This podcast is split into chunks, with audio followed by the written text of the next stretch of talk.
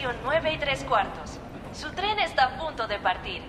Tenga su boleto listo y esperamos que disfrute su viaje.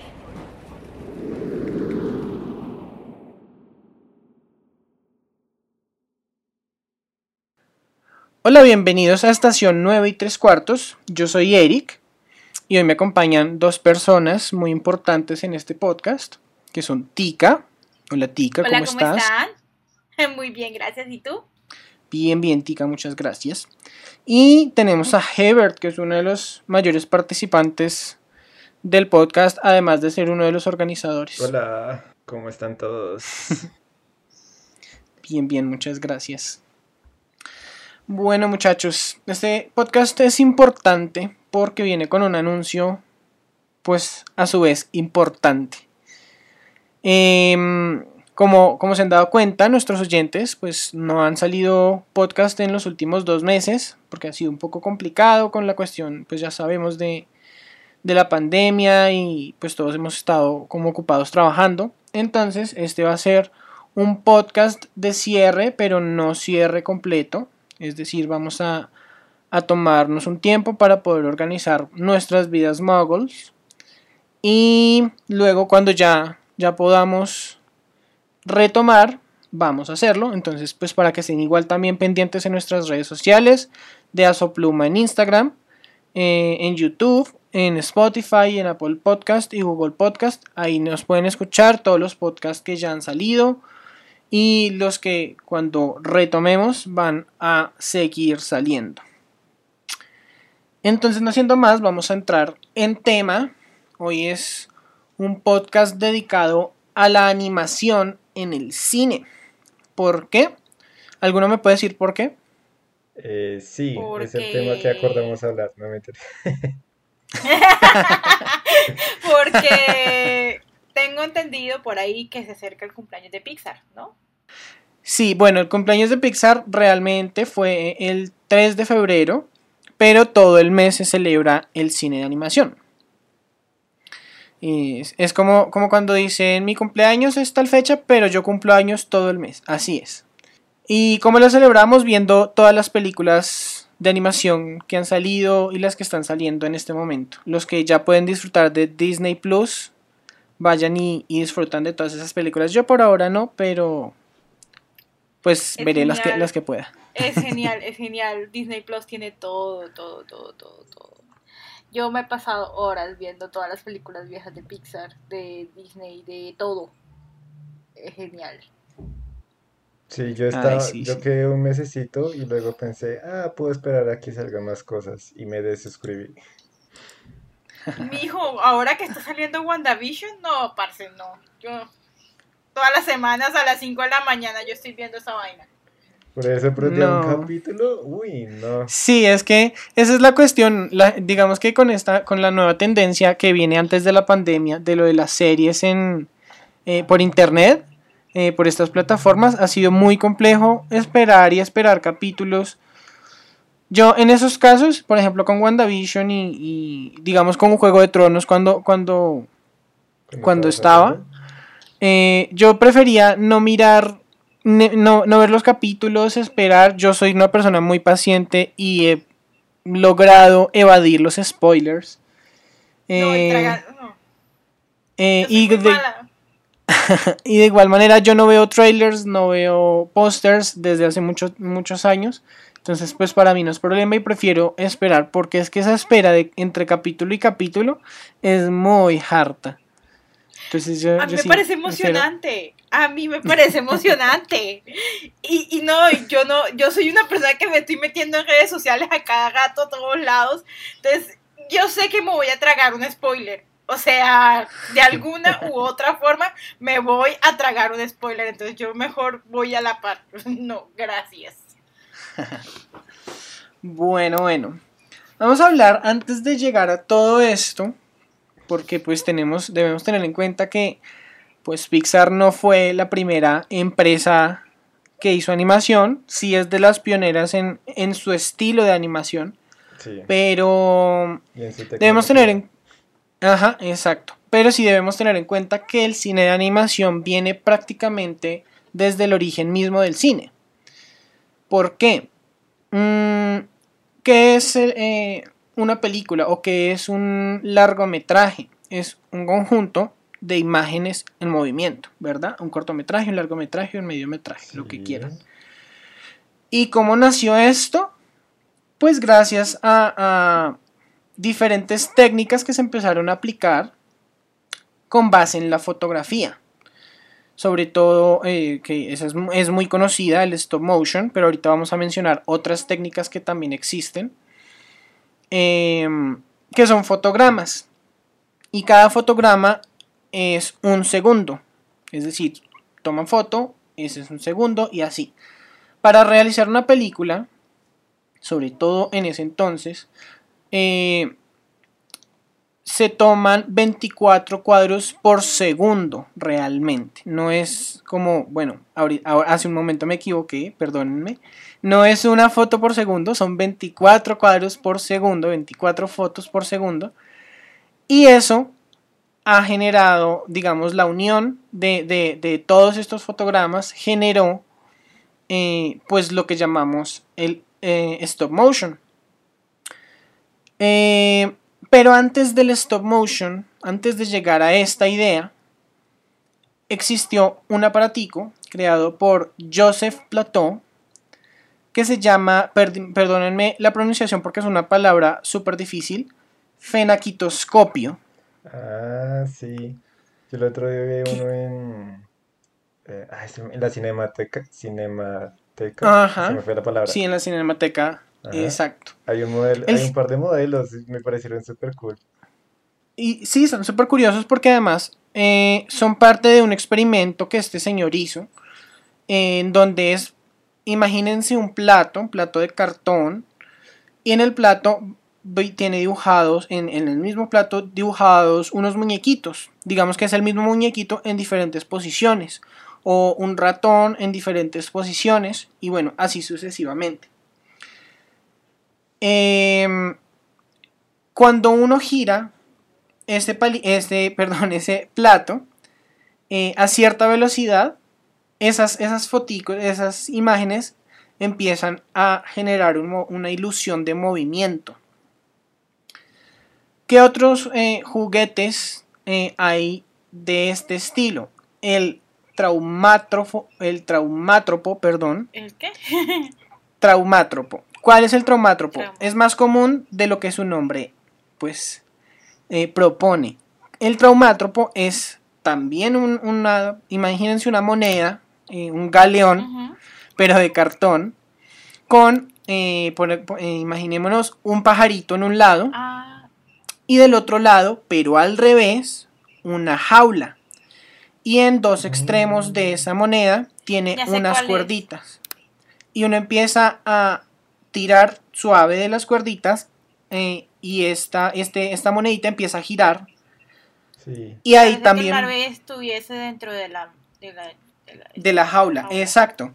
Yo me acuerdo que yo tenía un juguete, un muñeco de Harry Potter grandísimo, casi de 50 centímetros.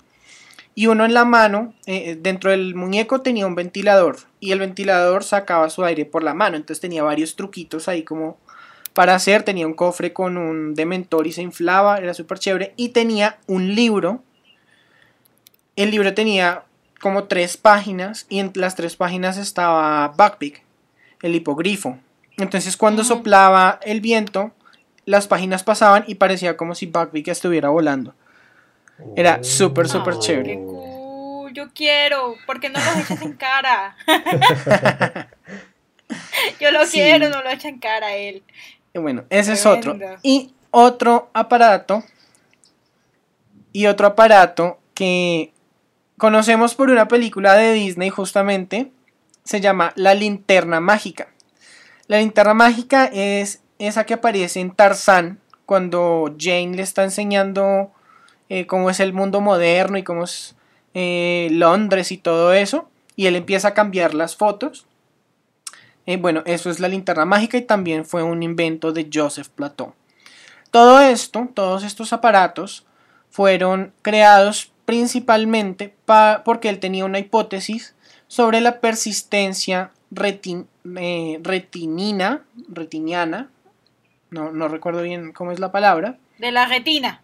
De, de la, re- retina. de la retina, sí, no reptiliana, sino reptiniana. De la retina. De la Sale retina. mejor. para comprobar que el globo ocular, o sea, el ojo, eh, permite nuestra percepción del movimiento. Digamos que como una especie de memoria fotográfica, por decirlo de alguna manera. Eh, y todos estos aparatos, nuevamente, eh, fueron creados para, este, para probar eh, esta hipótesis. Bueno, resulta que el, eh, eh, eso eso generó más ideas. Ustedes saben que todo esto siempre avanza es por la curiosidad y, y no solo hacen esto por hacerlo, sino que esto contribuye mucho a la, a la investigación. Entonces ya ahí estamos hablando de la investigación eh, del, del, pues, del cuerpo, la- las funcionalidades de, de- de nuestro cuerpo frente a lo que está pasando en el exterior. Asimismo, em, ha aportado a, a creación de nuevos, de nuevos eh, aparatos, nuevos implementos, como sería el, no, no sé cómo se llama realmente el aparato, donde uno ponía las diapositivas. em, Proyector de el- diapositivas. bueno, sí, eh, le podemos decir comúnmente proyector de diapositivas, pero sé que tiene un nombre eh, pues específico. Sí, que es con, Eh, con espejitos. Sí, Ah, exacto, ¿cómo se ese. Em, bueno, y así muchos otros, muchos otros eh, aparatos que han ayudado con, con lo que vendría siendo el, el audiovisual. Pero, pero por ejemplo, como en la parte de la animación eh, que, se, que se desarrolló el flipbook, Ah, bueno. que eh, quien no ha cogido la libretica, la libreta en el colegio y hace como el dibujito en una hoja y la hoja de encima y la hoja de encima y así uno lo, lo mueve así rapidito entonces parece que se estuviese moviendo. Exactamente, el flipbook. Todo el mundo lo ha hecho, yo creo. Yo, sí. Yo, yo lo tuve que hacer, no, Sí, no solo lo hice por gusto, sino porque me tocó hacerlo en la universidad. Y la verdad fue una tortura, porque nos tocaba hacerlo a mano. Una- Y pues yo no soy muy buen dibujante, Claro. entonces... Y es, de eso dependía la nota, que fueran muy buenos dibujos. Esas eran las palabras del profesor, pero bueno. Bueno, yo lo hice por gusto, no porque me tocara, entonces no importara qué tan feo quedara mi dibujito. Pero, entonces digamos que yo lo disfruté, pero fue muy divertido, era muy divertido y no hacía como las historias chiquitas, así como mo- apenas movía, ponía el muñequito como moviéndose, o un corazoncito latiendo, o una cosa así, era muy chévere. Que no, yo siempre lo tuve, siempre eran muñequitos esos de palitos. Y, y ya como que la historia era andando en patineta o corriendo y ya nada más. Sí, sí, no, es que... Es que es la diferencia entre hacerlo porque toca y hacerlo porque a uno le gusta, Sí. porque uno quiere. Sí, no, y es que, eh, o sea, no era como solo hacerlo y tener los buenos dibujos, sino que tenía que tener un argumento, tenía que tener un guion. Entonces, pues claro, meterle todo eso y tras del hecho tratar de dibujarlo, pues para mí, como les digo, yo no soy buen dibujante, entonces para mí fue una tortura. Pero pues al final no me fue tan mal. El profesor me, me quería Ah. un poco, entonces se compadeció de mí. Bueno, Yo tenía un amigo que estaba diciendo, perdón, eh, tengo un amigo que estaba estudiando diseño gráfico y también le tocó lo mismo. Y tenía unas vainas, o sea, eh, era un libro, pero era un- chiquito, pero gordo el libro, ¿no? Entonces eh, era muy, o sea, era tremenda animación que se hizo ahí y uno como que, ¿cómo haces eso? Y, esa su- y era su tarea. Sí. sí, sí, sí. Bueno, otro, otro tipo de animación, además del stop motion, que es yo creo que de los más, de los más famosos, además por eh, Tim Burton, pues El extraño mundo de Jack y muchas de sus películas han eh, tenido... Genio. Sí, es un genio completo. Eh, han tenido pues stop motion. Yo diría que el 90% de las películas de, de Tim Burton tienen aplicado stop motion, sea completa la película o sea en alguna parte. En Beetlejuice, por ejemplo, eh, hay escenas donde eh, eran stop motion y otros en live action. Eh, en acción en vivo, porque es que ahora nos volvimos Gringos. todos en inglés y gringos. Yo tengo excusa, yo Pero trabajo pues en el el español es muy bonito también. Trabajo en multilingüismo, así que yo tengo la excusa. Bueno, está bien. Pero Solo cuando sea en el entorno. Eh, que por cierto, nosotros tenemos un podcast de películas de, live action, de acción en vivo. Entonces, para que vayan y nos escuchen y, repasen todos nuestros podcasts en todo este tiempo mientras, mientras retomamos. Eh, el stop motion no es la única animación, no, es el único tipo de animación. Eh, está la animación por transparencia, que es lo que le podemos decir la animación tradicional, que es eh, dibujar en papel o en acetato, que es lo que normalmente se hacía pues a partir de, de, de las nuevas películas, ¿no? Blancanieves, que fue la primera película de Disney, eh, pues la primera película animada de Disney, eh, que más adelante vamos a hablar un poquito de, de, Disney y de toda esta gran franquicia. ¿Qué pasa con este, con este tipo de animación? A mí me parece espectacular, me parece excepcional cómo fue realizada, porque eran dibujos a mano, es decir, yo no hubiera podido hacer eso. sí, yo, o sea, yo dibujo, pero tampoco tanto. pero entonces la cuestión además no era solamente eso, sino que los fondos, y si uno los detalla bien en las caricaturas, en Blancanieves, en Mickey Mouse, en Winnie Pooh, los fondos eran hechos en acuarelas, eso le daba un toque especial, espectacular a las películas. que sí. Ahora me voy a volver a ver las películas viejas a ver. Aprovechando que tú tienes eh, Disney Plus, entonces. Yo me acuerdo que yo vi en un, eh, en un, en un pequeño corto cómo mostraban el, este, esta película del libro de la selva y lo comparaban con una de las películas de Winnie Pooh y los movimientos de Christopher Robin eran exactamente iguales a los de, bueno, no sé cómo, no sé cómo, sí. Entonces, los de pues es muy cómico porque eso también era común en ese estilo, eh, pues por cuestiones porque ahorra mucho dinero en, en términos de estar dibujando y de, y de hacer el efecto. Entonces, pues me parece cómico Mm, ahora que me acuerdo, mm, no, lo de Christopher Robin es el mismo movimiento de Mowgli. Y el de Baloo, el del oso Baloo, es el mismo movimiento que tiene eh, Little John en Robin Hood, la del zorrito.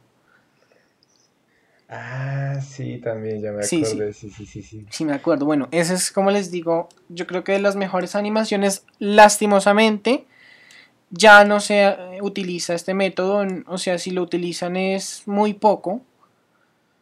Y la última película eh, de Disney que fue realizada así fue eh, La princesa y el sapo. Antes habían sacado una que supuestamente era la última, no recuerdo cuál era.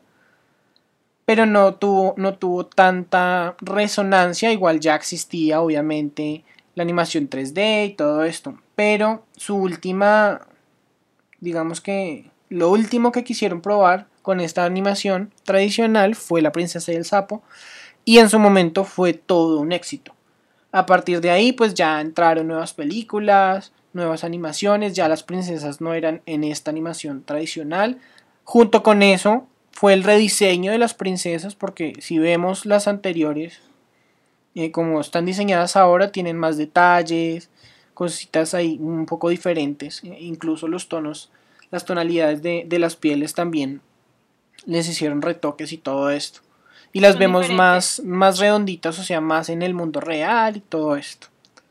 Esa es, como les digo, la de las más tradicionales. Existe otra que se llama la pixilación. Esto no es eh, la animación de pixies, sino sino es una animación superpuesta en una imagen real. En muchas películas se utilizó esto, una que me acuerdo muy bien porque es de mis favoritas y fue inspirada para mi película favorita, El Señor de los Anillos, de 1870 ah, y chunchu, no me acuerdo. Ah, la versión antigua. La versión antigua. Exacto. Esa versión fue grabada de esta manera. Se grabaron tomas reales y sobre estas tomas se hizo la animación. Realmente era más o menos un filtro que, se le ponía y colores y bueno, algunos otros eh, pues ademanes. Eh, esta a mi parecer, a pesar que la película me gusta mucho, pues por ser de las clásicas, el Hobbit de esa versión antigua creo que también estuvo realizada así. A mí no me gusta mucho, no me gusta mucho, me parece un poco forzada, no sé. Eh, perdón, sí peco de ignorante, pero realmente no me, no me, no me llama mucho la atención, no sé a ustedes. Mm. Pues yo me acuerdo desde la película Space Jam, creo que ese se hizo con ese estilo. Ay, es, es maravilloso, esa película es maravillosa. ok, bueno, es digamos que el Space Jam es una mezcla pero de otro, otras técnicas de animación. Ah, ok, ok. Sí, sí, eh, Sí, como lo de Robert Rabbit, ¿no? Como quien ah, engañó a Roger Rabbit, exacto. A Roger Rabbit. Esa película es, Roger. es un clásico de la infancia, sí. Sí. Bueno, ah, bueno, estas dos películas ya eh, fueron hechas con el, la animación de transparencia, justamente. Con la del papel y todo eso. Todas esas animaciones fueron hechas así. Y eso también, déjenme decirles que fue un trabajo impecable para la época, porque es que hay mucha gente que comete el error de comparar con lo que es ahorita la animación y eso no se debe hacer. Uno debe juzgar las películas tanto en animación como en muchas otras cosas del desarrollo en lo que fueron cuando salieron. Es que sí, es igual, por ejemplo, en estos días estaba mirando y estaban comparando eh, la animación de las personas en Pixar en el comienzo cuando fue Toy Story, que usaron la misma, como el mismo diseño de personaje del dueño de ellos, como, pero ahora mismo no me acuerdo del dueño, ¿cómo se llama? Andy. Andy, eso. Eh, usaron el mismo diseño de Andy ah, para los compañeros de que vieron que fueron al cumpleaños.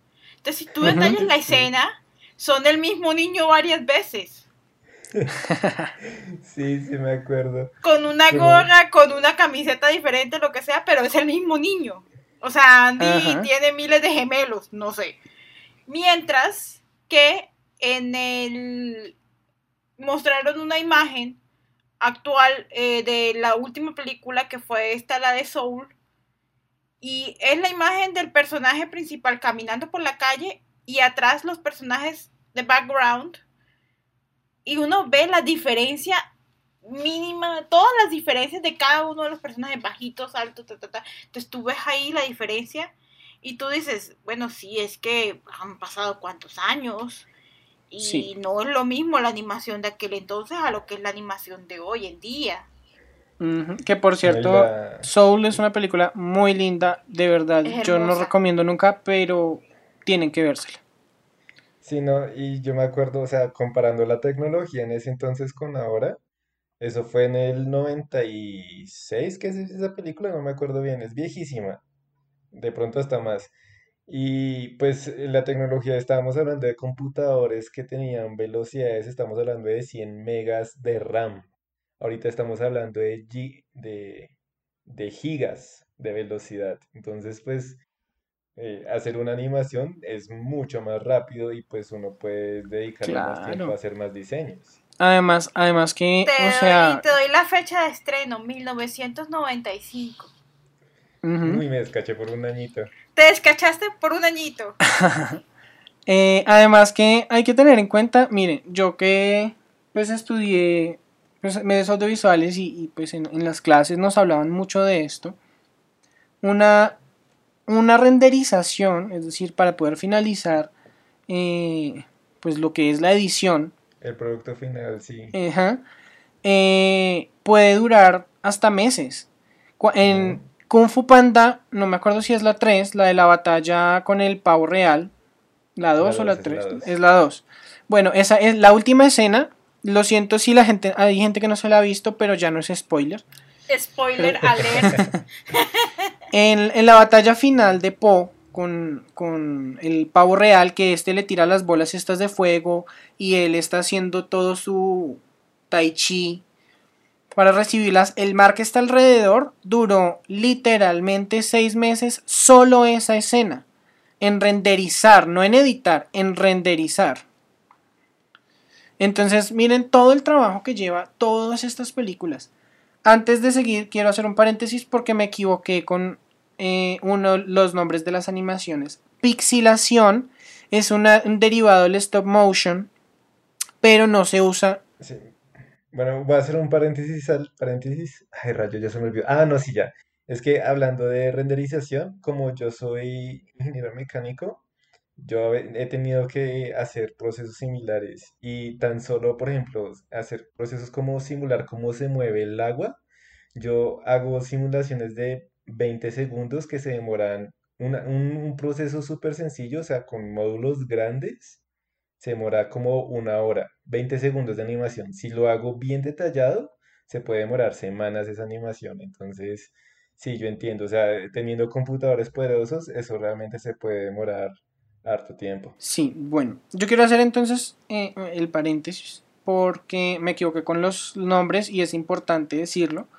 Pixilación no es esta animación que les comenté, eh, que es sobre una imagen real, sino es un derivado del stop motion, pero ya no se utilizan eh, muñecos como el extraño mundo de Jack, sino se utilizan personas reales. Lo hemos visto, más que todo hemos visto eh, cortometrajes, filminutos, que de pronto el tipo está acostado en el suelo, que es donde se, hace ese, ese, tipo de stop motion, y está eh, surfeando, entonces llega ropa, y, son las olas. Bueno, hay, hay varios videos de esto. Ay, lo hacen con las con, eh, las escobas, ¿no? Para hacer como el vuelo y eso. Sí, sí, esa es la pixilación. Y lo que les decía, que es la animación sobre la imagen en real, se llama eh, método eh, Fleischer. Ese es el, el, que se hace la animación sobre, el, sobre la imagen real. Ahora sí, cierro paréntesis y continuamos, pero esto era muy importante. Ah.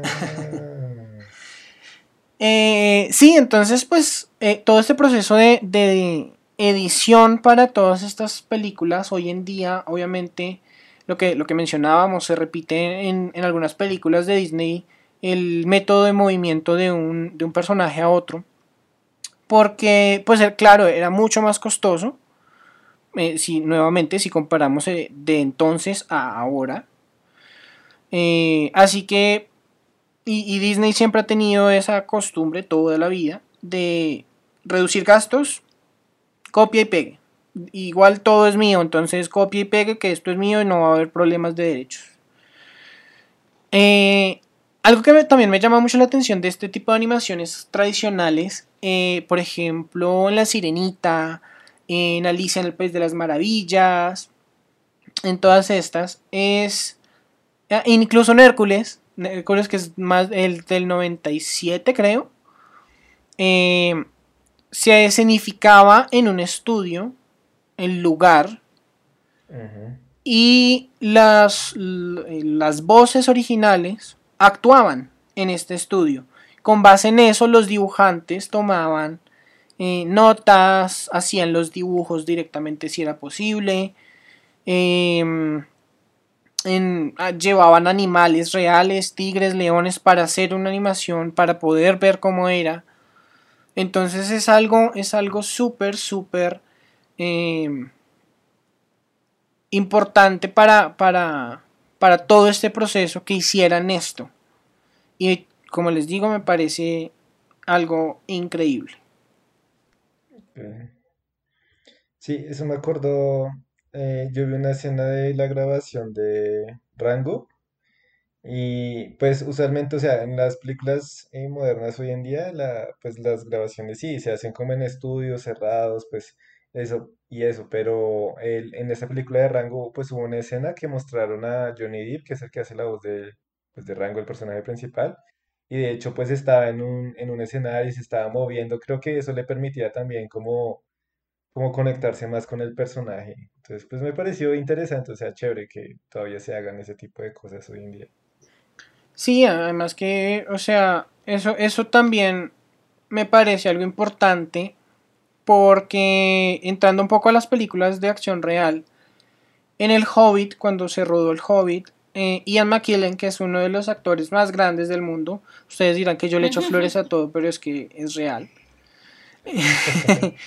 Em, bueno, es, es, algo que dicen realmente, no sé si sea cierto, pero si lo fue, es algo muy triste porque eh, como él le tocaba rodar separado de los actores, porque como supuestamente él era más alto que los enanos, en, en un escenario hecho completamente en croma, es decir, la pantalla está verde.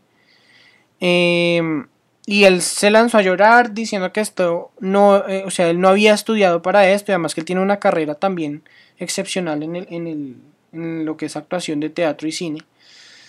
Eh, entonces por eso digo que también es importante, no solo para los actores, claro, para, para digamos la cuestión emocional, porque ser actor también requiere un trabajo de sensibilidad, em, sino también de tradición, de mantener ciertas tradiciones que se puedan seguir aplicando. Obviamente hay que seguir evolucionando, hay que seguir avanzando, hay que tener en cuenta eso y por eso hay cambios tan drásticos entre películas que se hicieron a principios del 2000 y películas que se hicieron pues para estos, para estos últimos años.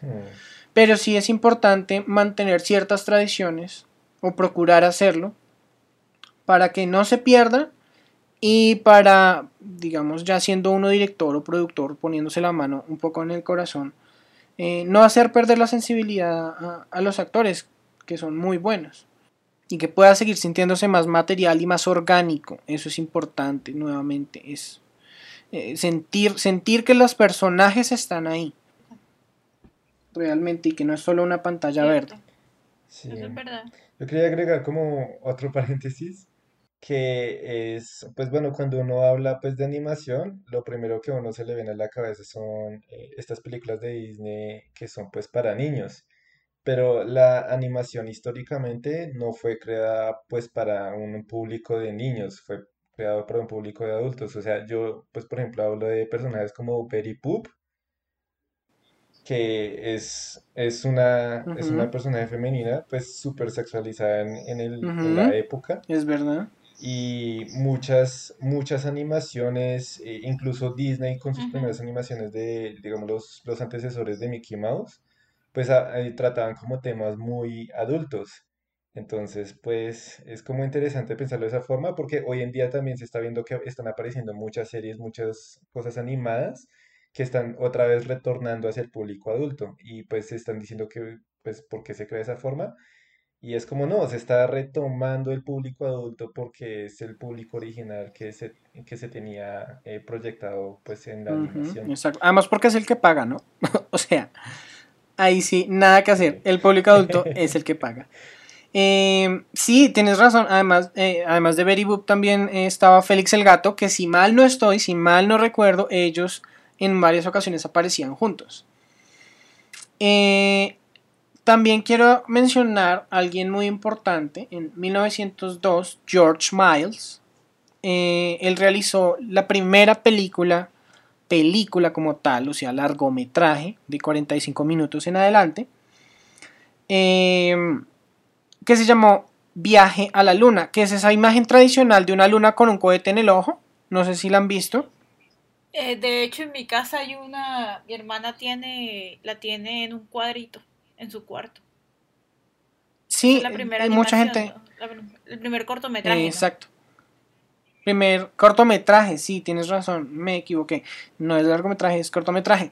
Esto fue una combinación de acción real y pixelación, que es esa animación que les dije em, que era de personas. Stop motion, pero con personas. Es una mezcla de todo esto. Eh, esa imagen es súper icónica, el cohete impactando en la luna. En el ojo de la luna. En el ojo de la luna. Y esto, además de ser una nueva técnica, porque a partir de esta película o de este, de este cortometraje, eh, nació esta, o digamos, se, se dio a conocer esta técnica, pero no solo la técnica, también se dio a conocer un nuevo género cinematográfico, que es la ciencia ficción. Y a partir de ahí se empezó a aplicar en muchas de estas, eh, de este tipo de películas o sea que la animación es prácticamente tan vieja como, el cine. Sí, efectivamente. em, después de todo esto, de, todo este viaje a través del tiempo, em, eh, pues apareció Winston McKay con Félix el Gato. En, en que en mil, no, perdónenme, Winston McKay es de los primeros que hizo la primera caricatura animada. Se llamó Kerty el dinosaurio. Eso fue en 1914. Después de él apareció Félix el Gato en 1920. Y más o menos para esas fechas también ya entonces surgió alguien muy importante que ahora sí podemos tocar un poco más el tema y es Walter Elias Disney. Nuestro padre de, de, de esta gran franquicia unos podrán decir que es un monopolio, lo que quieran. Eso es un monopolio, hay que aceptarlo, eso ya es un monopolio, tienen todo. Me da igual. Todo. Oye, escuché la noticia que están en, bueno, no sé si cuándo salió la noticia, hace tiempo o si fue reciente, pero escuché la noticia que, que ¿cómo se llama? Que lo piensan acabar con, con, porque como ellos compraron Fox, hay, una, hay una parte de Fox que fueron, un estudio de Fox, que ellos fueron los que crearon lo que son la era de hielo y todo esto. Sony Animation. Eh, como que piensan cerrarlo. Animation Studios, perdónenme. Animation Studios. Es algo Blue. Sí. Blue Animation, algo así. Sí. Blue Sky. Blue Sky, Animation Studios. Que no está siendo rentable. Sí, sí, eso están diciendo porque pues muchas cuestiones y lo van a cerrar. Sí, es muy cierto, pero yo quiero yo quiero rescatar algo, un paréntesis que no tiene mucho que ver con la animación, pero eh, es cierto que Disney al comprar ciertas franquicias o ciertos, ciertas empresas ha perjudicado muchas cosas, pero también ha retomado o mejorado algunas. Por ejemplo, National Geographic es un canal que siempre me gustó de niño pero se convirtió en un canal pésimo, terrible.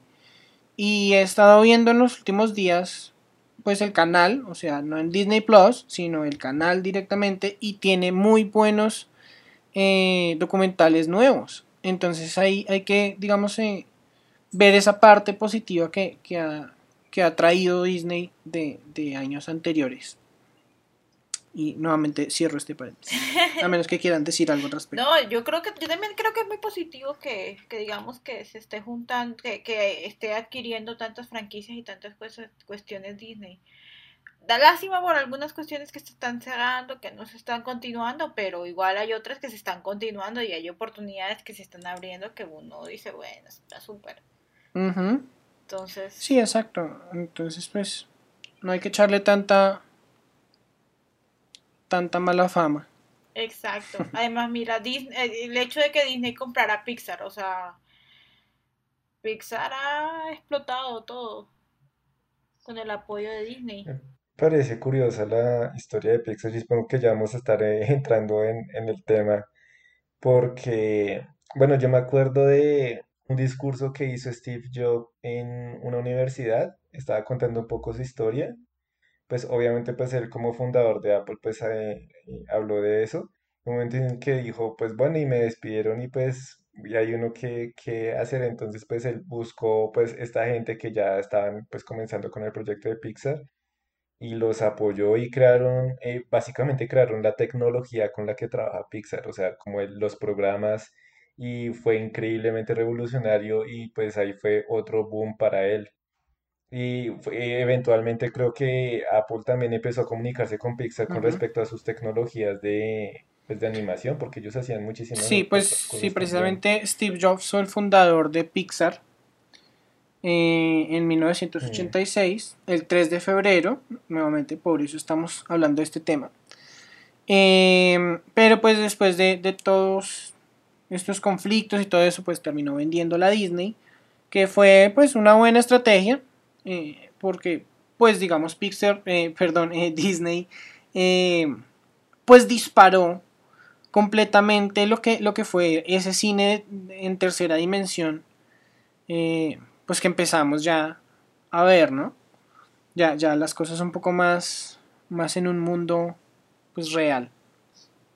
Eh, quiero mencionar algo, porque una de las primeras animaciones antes de todo esto que estamos diciendo de Pixar fue Plain Crazy, que es, una, es la primera animación donde tuvo su aparición Mickey Mouse. Esta fue la primera animación que Walt Disney pues eh, mostró en público. Después de eso pues vinieron eh, otras pocas y luego salió la primera película animada que es Blancanieves. A mí personalmente no me gusta Blancanieves, pero en cuanto a su producción y pues todo su trabajo, me parece algo Hay que tener en cuenta que Blancanieves es hija de su época. Porque es que nosotros vemos las animaciones y las series y los programas de épocas pasadas con los ojos de la época actual, ¿no? Entonces decimos, ay, es que es Blancanieves es tan sumisita, sí, eso es verdad. Tan, tan, tan, tan, pero es que en esa época así se veían a las mujeres, ¿no? Eso era lo normal, sí, eso era lo normal.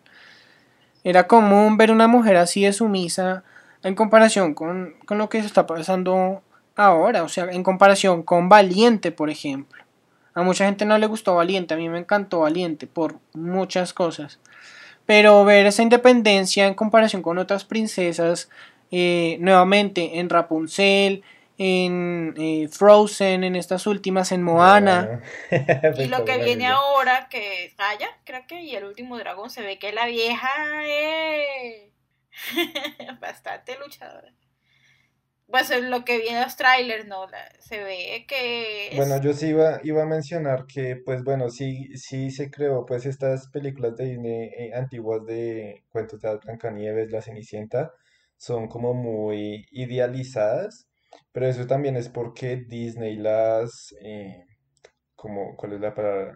No quiero decir corromper, las, sí las adaptó, pero eliminó pues eh, muchas cosas de la cosa original que tienen que ver con la lección que, que quieren enseñar. Por ejemplo, Pinocho. Pinocho pues era este chico pues desobediente, pues era un travieso y a final de cuentas pues eh, lo, básicamente lo, lo rescataron y, y, lo volvieron un niño real, pero en la historia original nada de eso pasó, o sea, las consecuencias de ser un travieso, pues él sufrió y se murió y chao, fin de la historia. O sea, no, no hay final feliz en esas historias y en muchas de esas otras no hay finales felices. Eso fue algo que empezó a hacer Disney que pues eh, ha corrompido mucho lo que es eh, las historias infantiles las historias infantiles no tienen que ser eh, todo pues llenos de flores, tienen que tener cierto contenido de enseñar lecciones. Claro, y además que eso, eso viene a ser un, arma de doble filo. Porque sí, claro, o sea, no podemos, eh, o no nos gustaría que, que los niños vieran como en la Cenicienta las hermanastras se cortan los dedos de los pies para que le quepa la zapatilla. Pero, pero, pero también entonces llega el, punto donde empiezan a idealizar esto al, punto de, valga la redundancia, que la mujer tiene que casarse con un príncipe azul y solo así puede tener ese final feliz. Algo que pasó también con, que pasó con Encantada, que ella quería su príncipe y todo esto, llega al mundo real, se cae por el hueco, llega al mundo real y se da cuenta de, todo lo que no es, o sea, lo que ella pensaba era un error completo. Y eso es una parodia, ah, pues me parece muy acertada de Disney hacia sus mismas películas. Estoy completamente de acuerdo. Digamos que eh, es, es una burla a ellos mismos, una crítica a ellos mismos, dando a entender dando a entender que, que eso no es, que eso no debe ser así. Y a partir de ahí entonces empezamos a ver ese nuevo cambio también de, de, de esas personalidades nuevas de las princesas. Tiana, la de la princesa del sapo que la mencioné, es una mujer súper emprendedora, súper dedicada, eh, cosa que no veíamos en, en, La Sirenita, que era una, una niña que quería irse a otro lugar donde no la castigaran o sea, un, capricho adolescente, más o menos. Y, llegar a donde el príncipe y que allá no, en sus canciones que decía que allá no, no va a pasar nada, no hay problemas, no me regañan, no me castigan, ¿sí? a todo esto, a, a, mostrar nuevas, nuevas perspectivas en sus canciones, porque todas las canciones, como dice, como pasa en Wi-Fi Ralph, eh, donde las princesas descubren su sueño o su, o su vocación con una, por medio de una canción y, y la niña nunca ha cantado en su vida. Me parece súper chistosa esa escena. Yo creo que es de las mejores escenas que ha habido en, en el cine, eh, de animación sobre todo. Entonces esta escena me parece, me parece pues única, única en, en todo este nuevo mundo de, de, la animación y de las, de las nuevas perspectivas que se están proyectando. Estoy completamente de acuerdo, o sea, es como mostrar eh, ese cambio, ¿verdad? Como esa, esa, esa, ese cambio de mirada de lo que antes se pensaba, de lo que antes proyectaba la empresa, ¿verdad? Y lo que ahora están proyectando y es que quieren mostrar la chica fuerte, que yo puedo todo, que yo puedo luchar por conseguir lo que necesito y no necesito el príncipe que me rescate, yo puedo rescatarme y rescatar al príncipe aparte. Entonces es, muy, es muy interesante ese, ese, ese cambio, ¿no? Que están haciendo. Sí, cómo va evolucionando la, la estructura de lo que es una historia clásica, como que acercarla más a un mundo más real, a, a uno idealizado. Exacto. Sí, bueno, ahora pensándolo, hay otra princesa de las más clásicas, eh, Mulan, que es una de las más emprendedoras desde, desde chiquito. A mí me gustó mucho, hasta juguetes tuve de, de la película. Eh, pero también cambió la perspectiva, sobre todo con esta nueva versión de acción en vivo. Eh, que lo único que voy a decir es que me gustó, pero no la comparo con la clásica. Es decir, las veo aparte. Porque tuvo muchos errores que me. O sea, muchas escenas que perjudicaron haberlas quitado. No tanto ni siquiera lo de Mushu, que era lo máximo de, de Mulan. Ah, Pero hubo muchas cosas que. Ahorita de pronto podemos tocar eh, el tema de, de las live action, de, de, las películas en acción en vivo, de los cambios. eh, tuvi, tuvimos un cambio, un cambio que mencioné al principio, eh, de, de, lo que eran las animaciones clásicas tradicionales a las animaciones en 3D. Hay que tener en cuenta porque mucha gente puede confundirse en que 3D es el cine donde nos vamos a poner las gafas. Y uh -huh. no. Esa es, digamos que la experiencia 3D, que es diferente y, y también es, es, vieja, no sé de hace cuánto, pero, pero eso no es el 3D. El 3D es ya ver una profundidad más real en las, en las películas. Ancho, alto y profundo, eso es 3D. Las tres dimensiones. Eh, Ver sombras no en el mismo plano que. Sí, exacto. Exacto, entonces eh, volvemos a, mencionar entonces la animación de transparencia. Si, si, si querían hacer un, un, muñeco que lo perseguía una sombra, entonces se veía plana. O si queríamos poner un muñeco de pie, entonces veíamos que tenía un pie como medio partido porque tenía que estar de lado para que se viera que estaba en cierta posición. Pero después no, ya, ya con Toy Story empezan, bueno, con Toy Story como película, porque el primer cortometraje de Pixar fue Luxor Jr., que es el de la lamparita. Uh -huh. eh, pero entonces ya, ya vimos eso, vimos profundidad, vimos, eh, pues digamos, la perspectiva de, del lado izquierdo y el lado derecho. Ya nos podemos imaginar cosa que pasa en caricaturas de televisión, que eso sí aún se sigue haciendo, la animación por transparencia. Por ejemplo, en Phineas y Ferb, eh, y he visto hasta posts de eso, de Peppa Pig, de otras caricaturas, de cómo se vería de frente eh, Phineas. Entonces se ve un triángulo ahí, todo raro, deforme. Eso nos lo quitó, ya, eh, pues ya una animación 3D, ¿cierto? Claro. Sí, claro. Yo quiero que me comenten ustedes cuál es la película de animación que más les gusta de las viejas y cuál es la que más les gusta de las nuevas. A ver, voy a empezar yo. Yo soy, o sea, te lo pongo así, yo, la Bella y la Bestia, la Bella y la Bestia, no, yo sé, el, el Estocolmo o lo que sea, whatever, pero siempre ha sido mi película favorita. Y yo te ponen las canciones y yo las canto y toda la cuestión. Entonces, eh, antiguas, yo creo que antiguas en el aspecto de que es antes de que todo, es todo esto nuevo de, la animación de Pixar y todo eso, eh, La Bella y la Bestia. Y más actuales, me gusta Frozen, pero me gusta la segunda. Pero, bueno, me gustan las dos.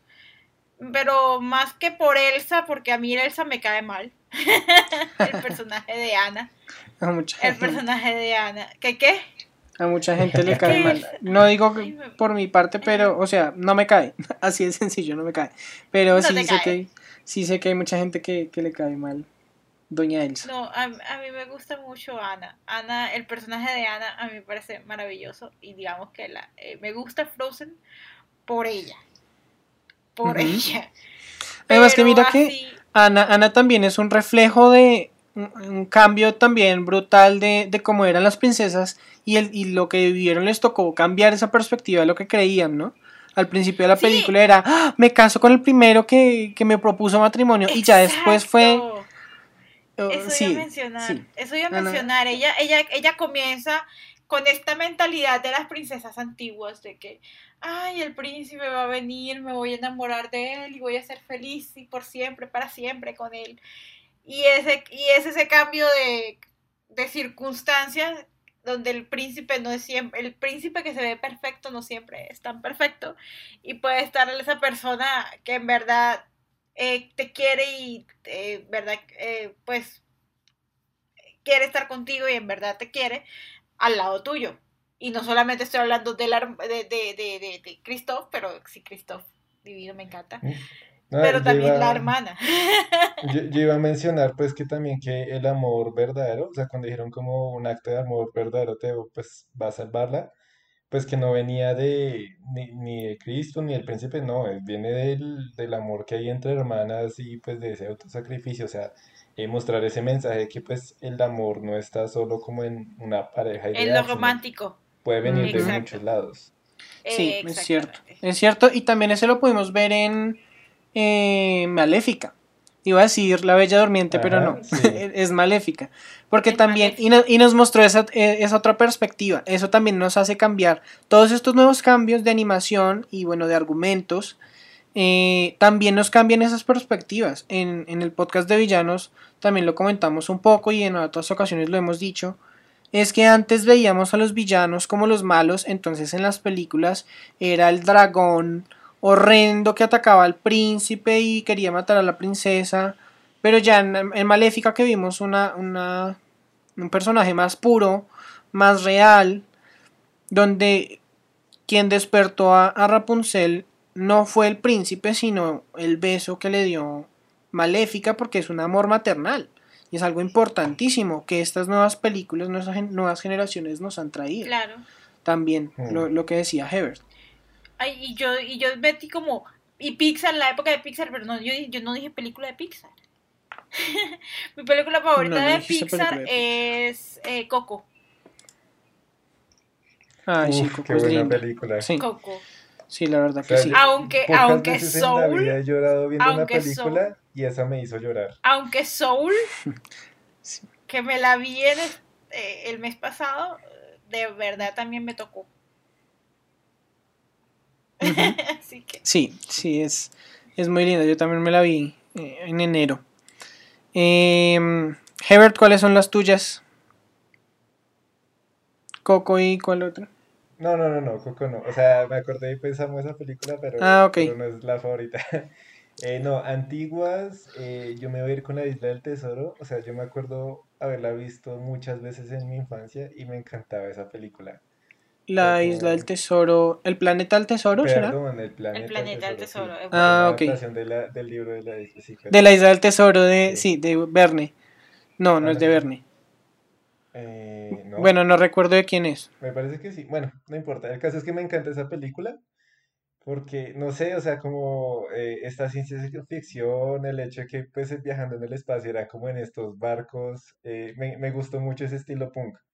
Entonces, pues, esa película antigua me encanta. Y más moderna, eh, ay, yo, yo tenía una pensada. Ah, claro, eh, ¿Cómo entrenar a tu dragón? Toda Me la encanta. Uy, esa película es... Chimuelo. La primera, la segunda, la, la tercera no es mala, pero, pero no, me, no me mató mucho. Sí, no, o sea, la tercera como que está un poco debajo de las otras dos. Sigo opinando que pues es buena, tiene pues buenos mensajes, pero yo digo que las primeras dos me, me encantan, o sea, las he visto muchas veces y me gusta como esos, me- esos pequeños mensajes que van mostrando en diferentes partes de la película. Me encanta, me encanta. Sí. ¿Y tú? eh, y yo, yo, bueno, mi película favorita animada siempre ha sido toda la vida El Rey León. eh, porque está adaptada, está basada en uno de mis libros favoritos de todo el mundo, que es Hamlet. Hamlet, sí. Ajá, de Shakespeare. Exacto. Em, pero eh, hoy quiero hacer mención a otras películas que me gustan mucho, que son el, em, ya iba a ser el planeta del tesoro. Eh, Atlantis, Atlantis, el Imperio Perdido, Muy buena. que. Muy me buena. fascinaba esa película. Cuando McDonald's sacaba buenos juguetes, yo tuve los jugueticos de, de Atlantis, tenía el cristal y, y alumbraba. De hecho, creo que todavía lo tengo, no estoy seguro. Em, tenía la, el- la moto esa pescado de piedra. Era súper Ujú. lindo, súper buenos los, los muñequitos. Y de, también más clásica aún, eh, Fantasía. Fantasía y pues Fantasía 2000, que era una remasterización. Fantasía. Pero es una de las películas de animación que más me ha encantado en la vida. Y el día que, que tenga Disney Plus me la veré 350.099 veces si es necesario por día. Bueno, no creo que alcance ese tiempo en un día, pero... pero sí, es una de las mejores películas que yo he podido, yo he podido ver en, en el- la vida. Ay, sí. Siempre, siempre me ha Tengo que gustado. volvérmela a ver. Y de las nuevas, ¿qué puedo decir? Mm, me puedo ir por Valiente, como les dije, es una de mis películas favoritas también. Más que por el argumento, como por la época donde fue adaptada, porque yo siempre he amado la Edad Media, la magia y todo esto, por eso hacemos parte de este gran podcast y de la asociación de Asopluma. Ujú. Em, entonces, por ese lado me gusta muchísimo em, Valiente. No me gustaban Los Increíbles hasta que salió la 2. La 2 me cambió. Bueno, la de 1 me sigue sin gustar porque no sé, nunca me llamó la atención. Y digamos que en ese entonces no, el cine de superhéroes no era tan wow como lo fue cuando salió Los Increíbles 2.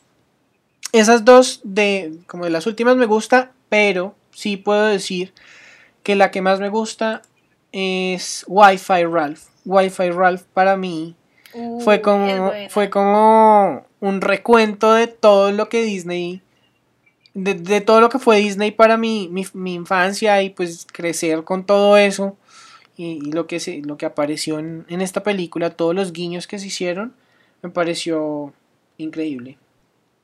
Me gustó mucho. Eh, pues yo iba a agregar que es curioso cómo, cómo cambia, o sea, a pesar de que uno de niño, pues yo había visto Los Increíbles, pues me había gustado, no digo que era como, wash, la super película, y pues cuando uno crece y pues mira la misma película, la verdad no la he vuelto a ver, pero pues eh, tengo suficientes recuerdos como para entender cómo, pues cómo era el, el mensaje y el tema político que aborda de de cómo pues los, los superhéroes pues no tienen, o sea, no como que no responden realmente ante nadie.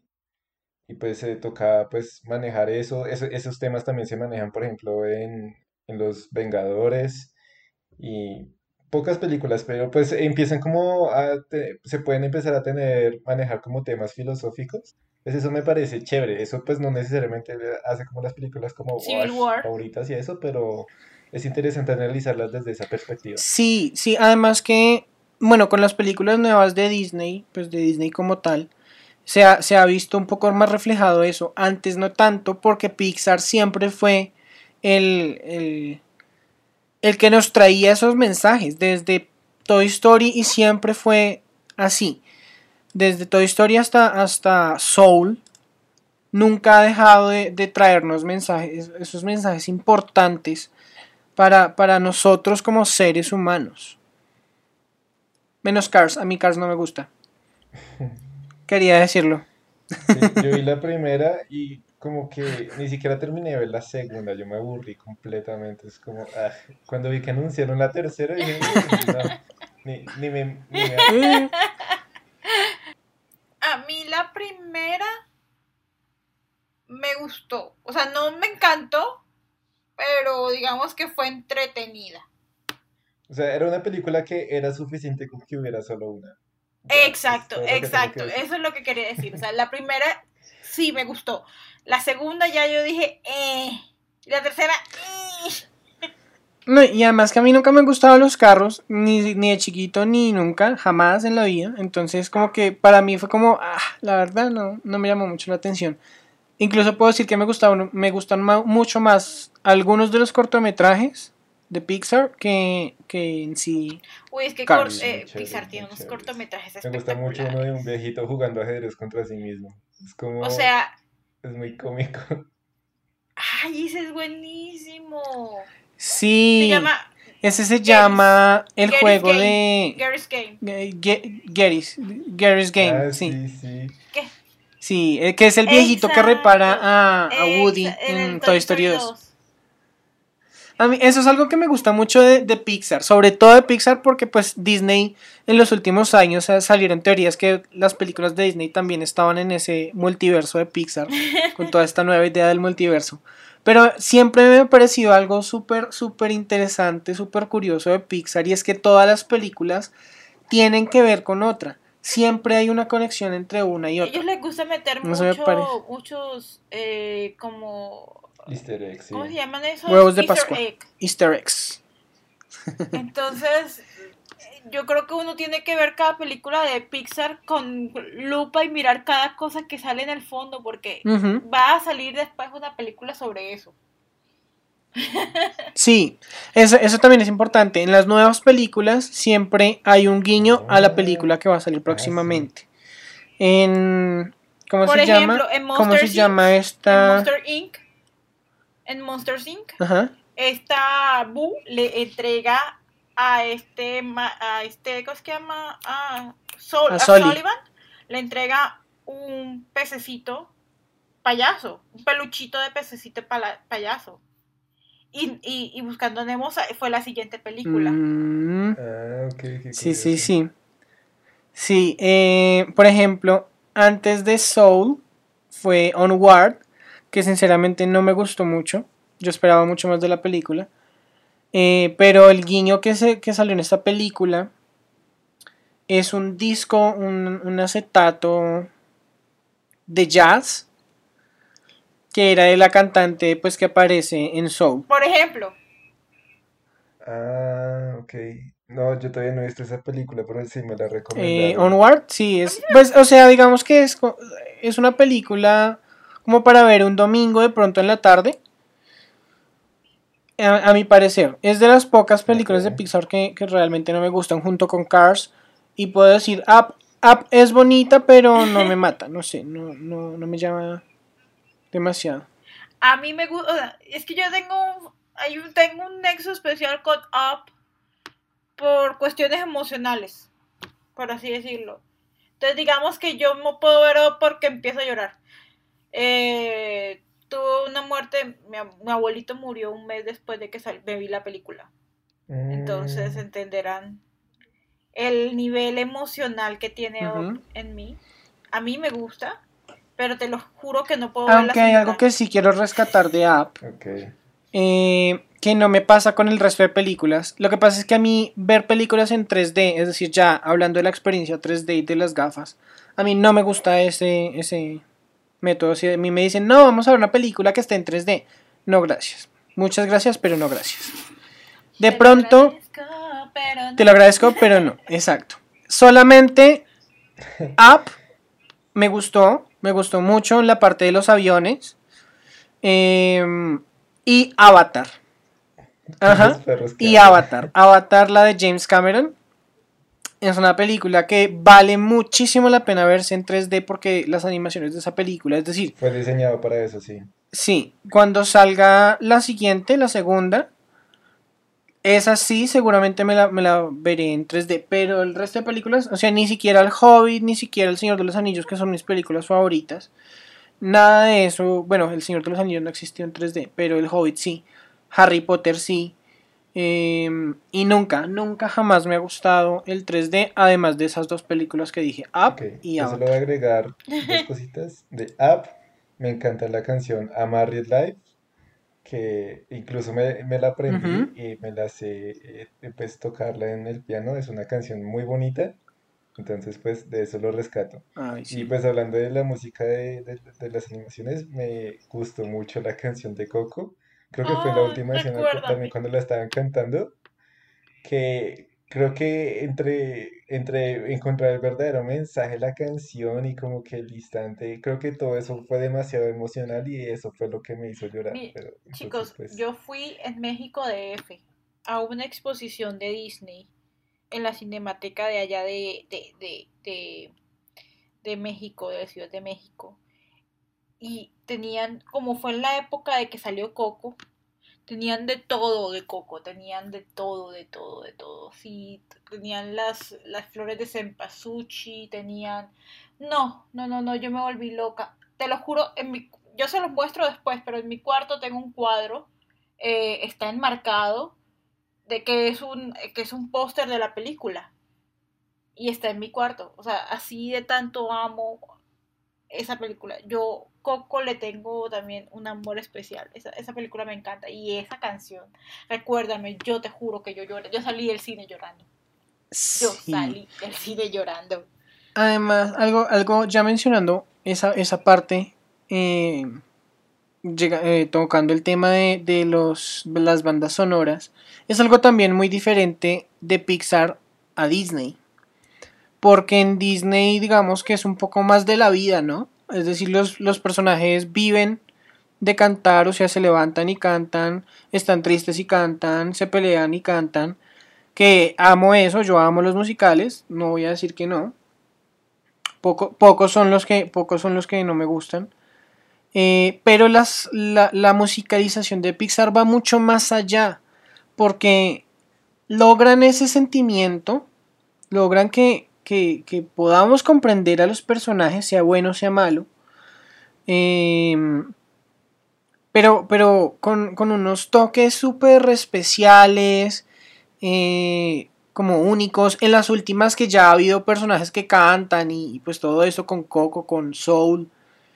Em, pues se, ha visto un, un poco de eso. Y en las últimas películas, además, han tratado de tocar un poco más como lo, que pasa interiormente en, nosotros, ¿no?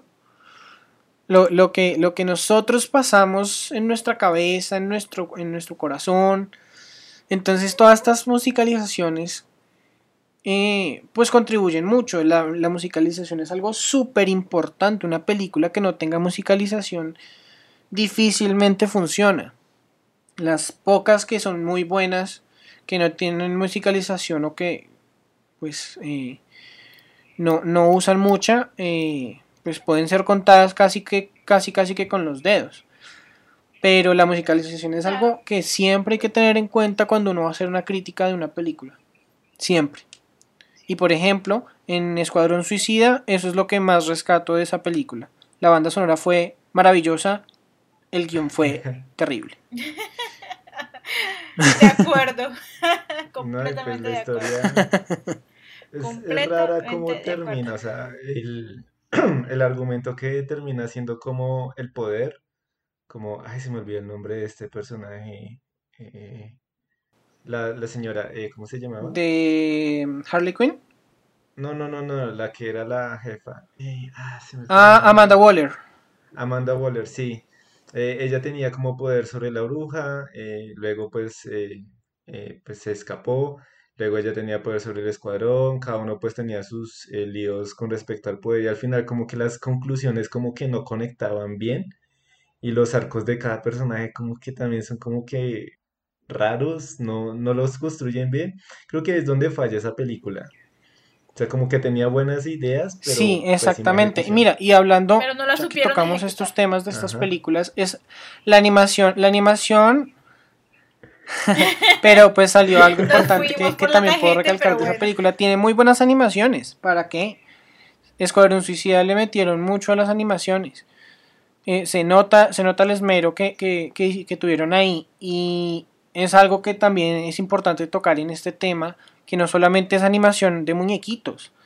Eh, de 2D y 3D. También está la animación dentro de una película real.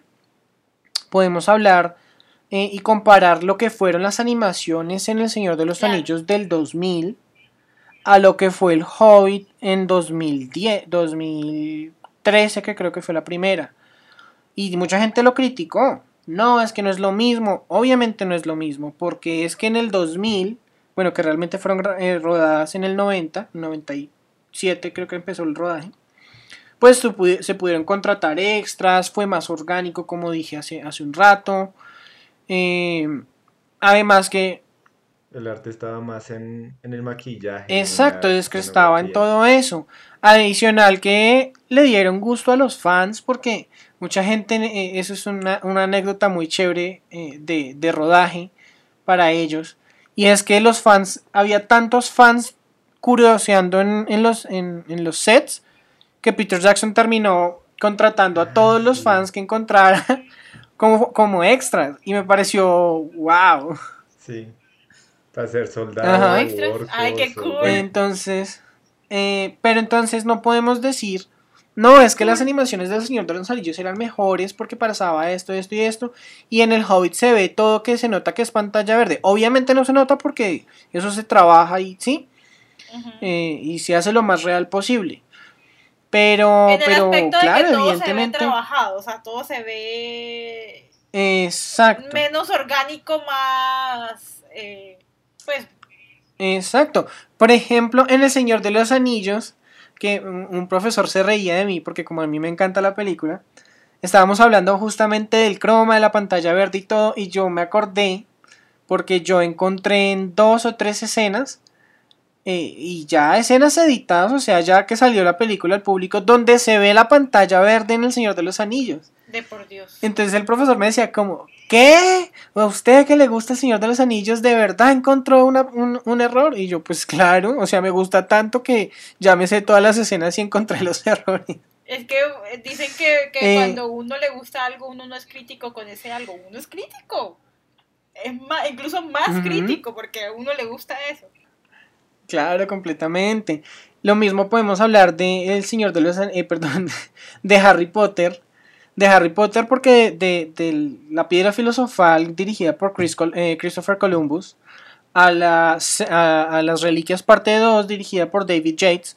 Obviamente fueron 10, 12 años tal vez eh, de, de, rodajes y de, y de cambios de tecnología, de todo se usaron animatrónicos, que es algo impactante que también destacó eh, desde los 80, desde los 70, 80, pasando por los 90 en, Jurassic Park, eh, llegando a las nuevas películas, que también es importante. Em, todas estas animaciones, eh, pues obviamente tienen que cambiar con, con, el paso del tiempo. Hay que tener en cuenta eso, ser un poco más estar un poco más dispuestos a estos cambios porque sí o sí va a cambiar. Yo lo único que voy a decir, y esta es mi conclusión, agreguen Anastasia también. Anastasia es muy buena película, sí, para, para animación y todo, sí, es verdad. Ay, a mí me encanta. Y no fue de Disney cuando salió. Hagan la princesa de Disney ya que tiene ya que tiene Fox, sí. sí. ya que está en Disney Plus. Ya que Anastasia está en Disney Plus. Y, mira que es una película que aún, aún no siendo de Disney cuando salió, compitió mucho. Tuvo, o sea, le llegó, le llegó a Disney, le llegó a los talones a Disney. Entonces. Claro que sí. Y ahora sí Disney se puede jactar que es de ellos. ya pueden decir, es nuestro. bueno chicos, a mí me gusta muchísimo este tema, pero como muchos otros, podemos seguir hablando infinidad de veces, pero no sería posible. No sería posible si, si continuamos en, este mismo podcast. Tocaría partirlo como el podcast anterior en, varias partes. El podcast. Em, bueno chicos, les agradezco mucho les agradezco mucho, no solo que hubieran estado hoy en este podcast, sino en todos los podcasts donde participaron. Em, a todos los que nos han escuchado en, en todos los eh, las plataformas donde nos siguen, donde nos escuchan, tengan eh, la seguridad que vamos a volver, vamos a volver reforzados, em, con, con muchas ganas, como siempre lo hemos hecho, con nuevos temas. Y pues nada, hasta aquí. Entonces sería nuestro último podcast de esta primera etapa de Estación 9 y 3 cuartos. Estén atentos porque vamos a volver. no se deshacen de así. De nosotros no se deshacen tan fácilmente. Completamente. Entonces, pues síganos en nuestras redes sociales de Asopluma en Instagram y Facebook eh, y en YouTube también. Y Estación 9 y 3 cuartos en eh, Spotify, Google Podcast, Apple Podcast. Em, en YouTube, bueno, nos pueden buscar como Asopluma, Estación 9 y 3 cuartos. No plataforma, estación, recuérdenlo muy bien. Y no siendo más, hasta luego. Chao. Nos veremos en otra próxima Nos estación. Vemos, chao. Ha llegado a su destino. No olvide sus objetos personales y recuerde, cualquier galeón es bien recibido. Gracias por viajar con nosotros.